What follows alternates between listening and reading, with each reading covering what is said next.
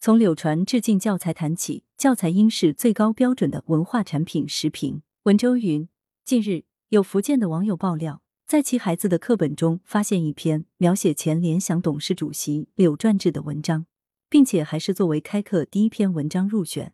该文章题目为《守时的柳传志》，通篇文章主要大意是在描写柳传志是一位守时的人，参加活动不迟到，并且生动细致的描述了柳传志守时的小故事。由此引发大家的热议。那么，柳传志及其事迹到底应不应该进教材？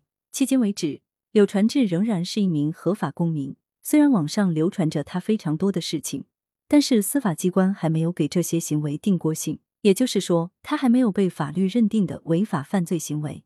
教材里所宣扬的他的守时事迹，就事情本身来讲，显然是应该予以肯定的，对青少年品质的形成，应该能够产生正面的影响。从这个角度来讲，守时的柳传志进入教材似乎没有问题。但是教材有其特殊性，这个特殊性在于教材对入选作品的标准要求是最高的，不同于一般的出版物。具体来说，柳传志其人其事到今天为止，在法律上还是清白的。如果有人在普通的出版物报道他、称颂他，应该是没有问题的。现实中也是如此。尽管由于司马南、张杰等人的爆料。很多自媒体和传统媒体对他提出种种质疑，但是同样也有很多自媒体和传统媒体为他进行辩护。我觉得在法律定谳之前，这是一种正常的舆论生态。线上或者线下出版物质疑和辩护的权利都应该受到保护。但是进入到教材的层面就是另外一回事，因为教材代表了国家意志，代表了主流意识形态，代表了主流价值观。教材担负着把国家意志、主流意识形态和主流价值观传递给广大青少年的重大职责，因此，能够进入教材的人和事，必须是最高的标准、最严的要求。